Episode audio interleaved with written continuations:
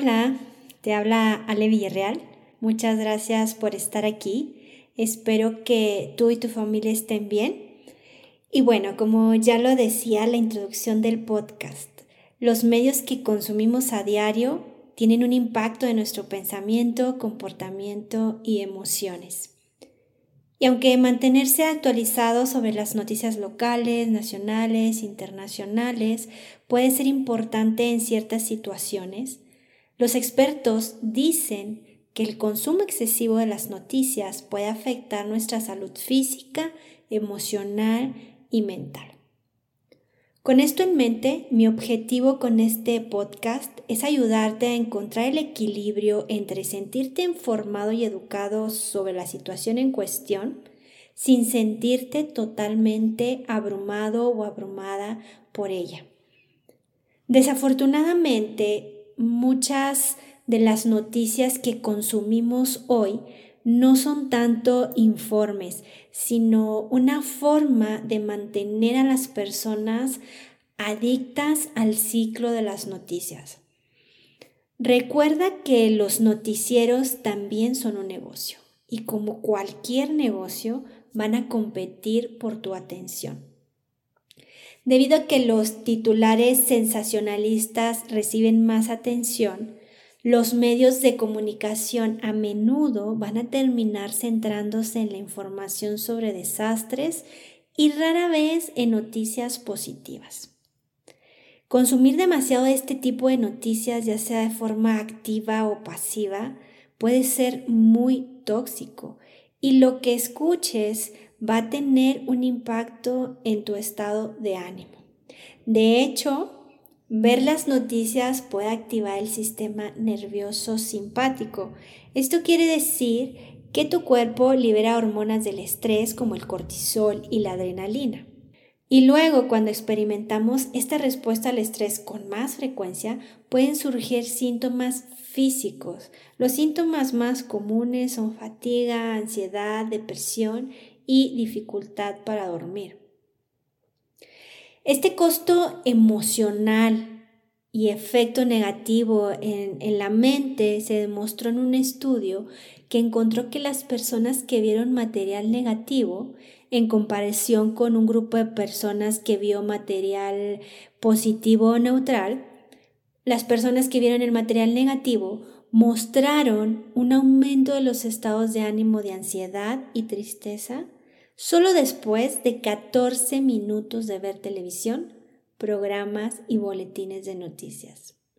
Es cierto que la mayoría de nosotros recurre al consumo de noticias excesivo cuando buscamos certeza sobre una situación. La mejor manera, considero yo, de lidiar con esta incertidumbre es practicar la aceptación de lo que está más allá de nuestro control y volver a enfocar nuestra atención en las cosas que sí podemos controlar. Y basándome en las cosas que pienso que tienes la forma de controlar, te voy a compartir estos seis consejos para gestionar el consumo de las noticias.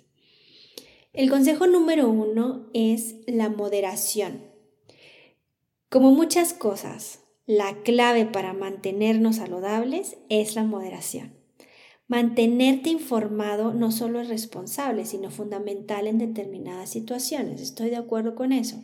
Entonces, una forma saludable de abordar el ciclo de las noticias es confiar en medios que sabes que son creíbles, que tienen reporteros experimentados que investigan, pero sobre todo brindan perspectivas equilibradas. Y una vez que tengas esa información, es hora de apagar las noticias.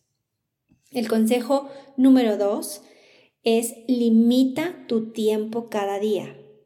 Dejar la televisión encendida o transmitir noticias en vivo en tu teléfono mientras haces otras cosas puede afectarte emocionalmente.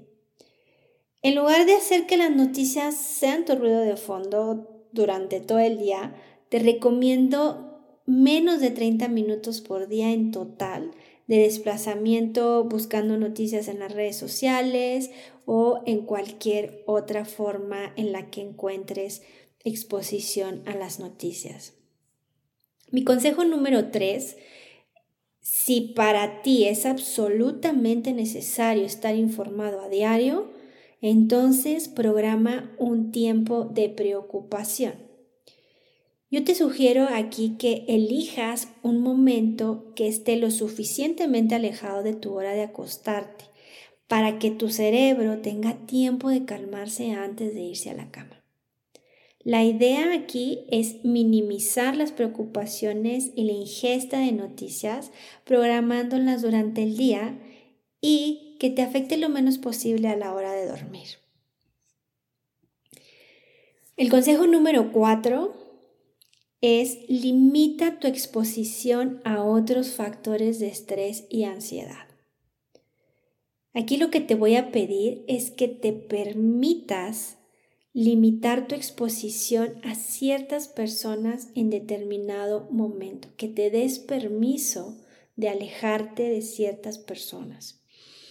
Por ejemplo, si tienes un miembro de la familia que constantemente publica enlaces a artículos de fuentes desconocidas, déjalo de seguir por un periodo de tiempo. O si tienes un amigo o un compañero de trabajo que insiste en tener conversaciones relacionadas con eventos actuales que tú no sientes productivos y que solo sirven para aumentar tu ansiedad, puedes considerar establecer algunos límites con ellos. Por ejemplo, se vale decir algo como, oye, realmente estoy empezando a sentirme abrumado o abrumada por este tema, así que por favor prefiero que cambiemos la conversación. Puedes hacer este tipo de peticiones a tus compañeros de trabajo, a un familiar, a quien sea. El consejo número 5 es apaga las noticias cuando comienzan a repetirse. Es simple, si se repite ya no es noticia. Y por último, el consejo número 6. Haz algo saludable después de ver las noticias. Si eres de las personas que consumir algún tipo de noticia todos los días es esencial, para ayudarte a combatir los sentimientos de miedo, ansiedad y preocupación que a menudo pueden acompañar a las noticias negativas, yo te sugiero elegir hacer algo positivo o saludable inmediatamente después, como dar un paseo, leer, llamar a un amigo o comenzar a trabajar en cualquier pasatiempo que tú disfrutes y que a ti te guste. Ahora, después de aplicar estos consejos a medida que se te vayan presentando, te sugiero que hagas una revisión rápida y te hagas la siguiente pregunta. ¿Te sientes informado y tranquilo o en pánico, enojado o pesimista? Si es lo último, te pido que reconsideres cuántas noticias estás consumiendo y las fuentes de las que las obtienes y así puedas reevaluar nuevamente estos consejos y otra vez tomar la intención de reducir tu consumo de noticias aún más. Finalmente te dejo un mensaje para llevar. El consumo saludable de noticias no se trata de negar la realidad, sino de crear límites. Si te parece útil, además de aplicar los consejos que te acabo de compartir, podrías recitar esta frase después de ver noticias. Las noticias tóxicas o de desastres no tienen poder sobre mí.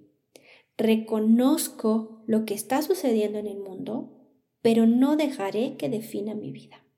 Voy a perseverar y a hacer la parte que a mí me corresponde. Pues por esta vez es todo. Si te gustaría recibir más consejos sobre manejo de estrés y ansiedad en la vida cotidiana, déjamelo saber en los comentarios. Estaré muy contenta de leerlos. Y pues nada, hasta pronto. Un abrazo.